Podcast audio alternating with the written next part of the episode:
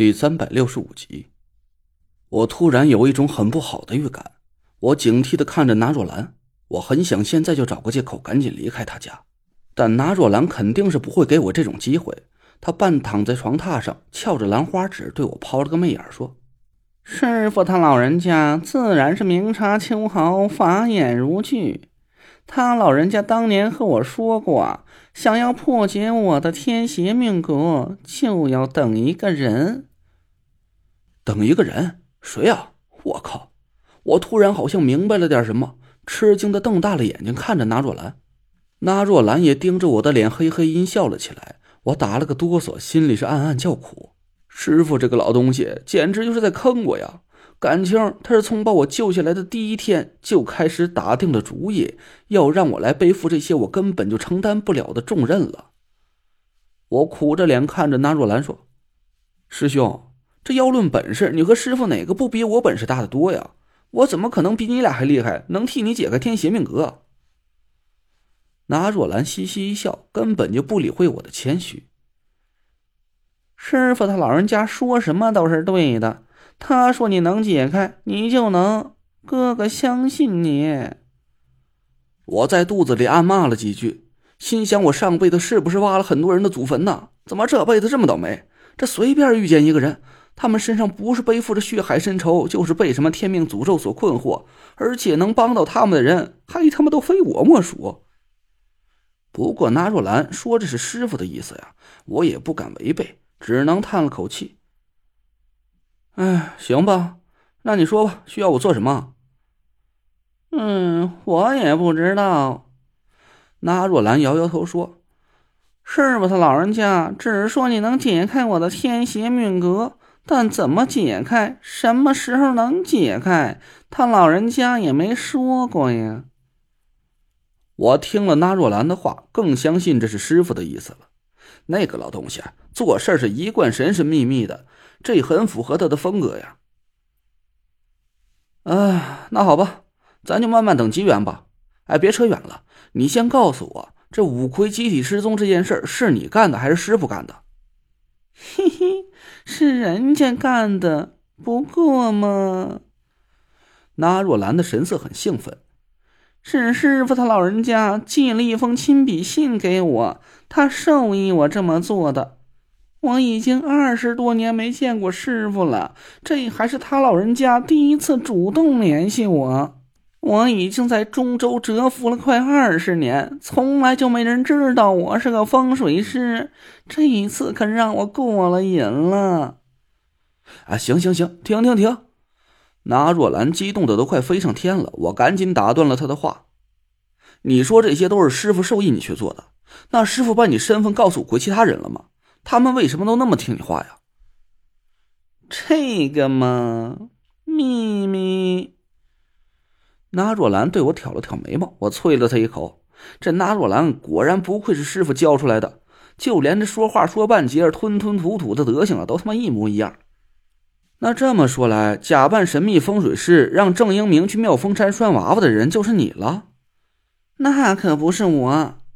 那若兰不屑的撇撇嘴说。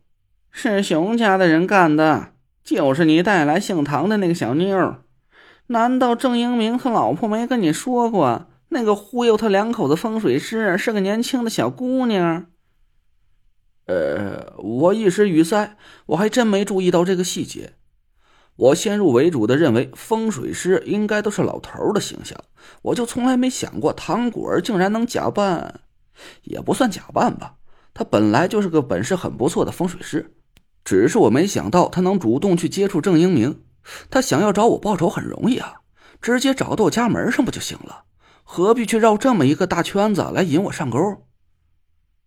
他先害死了张雪飞，又想害死郑英明，这解释不过去啊！他到底是图个啥呢？嘿，榆木脑袋！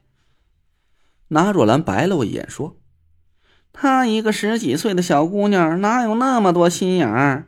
她只是不知道从哪儿打听了一点消息，破解摸金潘家的天命诅咒是和妙峰山上百年灵体有关，他就想抢先把灵体种进郑英明的媳妇的肚子里，好让他去死呗。啊！我挠了挠头说：“那张雪飞的死和野长城上被雷劈死的五个人，这和破解五魁天命诅咒就没关系了吧？这唐果儿为什么费这么大劲去做这些事儿啊？而且这阴门双开的法术是摸金潘家的独门绝技，唐果儿怎么用这种法术把张雪飞给杀掉的？”哼，你真的想知道？那若兰犹豫了一下，我点了点头说：“废话呀。”现在一切都结束了，只剩下这些乱七八糟的悬念。我可不想这么稀里糊涂当什么五魁的魁首。到底是怎么回事？你赶紧告诉我。那若兰并没有马上回答我，他半躺在床榻上，出了一会儿神儿，轻轻的叹了口气：“唉，小累赘呀，那哥哥劝你一句，凡事最好是不要太好奇，有时候能稀里糊涂的活着吧。”总比明明白白的死了强吧？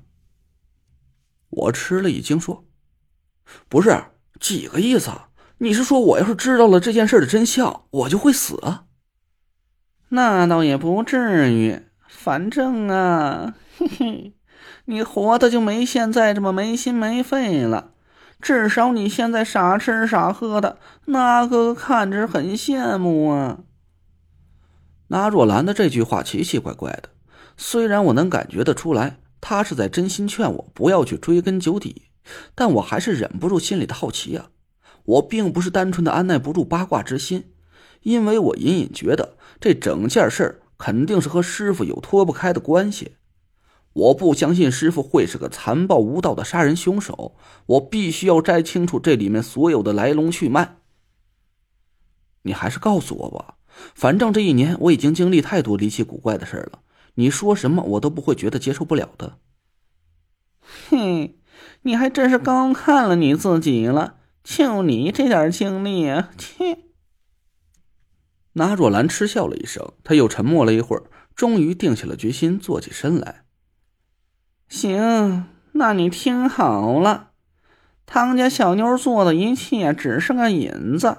师傅他老人家只不过是将计就计，把这个本来不大的局呀，又重新发挥了一下，就变成了你现在看到的这个样子。我不敢置信的盯着纳若兰的脸，她却面色如常，看起来一点也不像在跟我开玩笑的样子。你你是说张雪飞是师傅指派潘家的人杀的？野长城上那五个人也是师傅？他控制张雪飞的阴魂，去引来天雷劈死的。那若兰冷笑了一声，说：“哼，你的脑子也就核桃仁大小吧？这么不敢相信师傅他老人家的胆子？什么只是潘家人杀的？那就是师傅他老人家自己亲自下的手。”你说什么？我一下子站了起来，目瞪口呆的看着那若兰，满脑子都是惊天霹雳的爆炸声。尽管我嘴上说无论有什么结果我都能接受，可是当我亲耳听见张雪飞和野长城上那五条人命都是出自师傅之手，我一时还是被这个消息给惊呆了。一直坐在旁边没说话的田慧文轻轻皱了皱眉头，他不动声色的朝那若兰使了个眼色。我猛然转过头来，直直的盯住了田慧文的眼睛。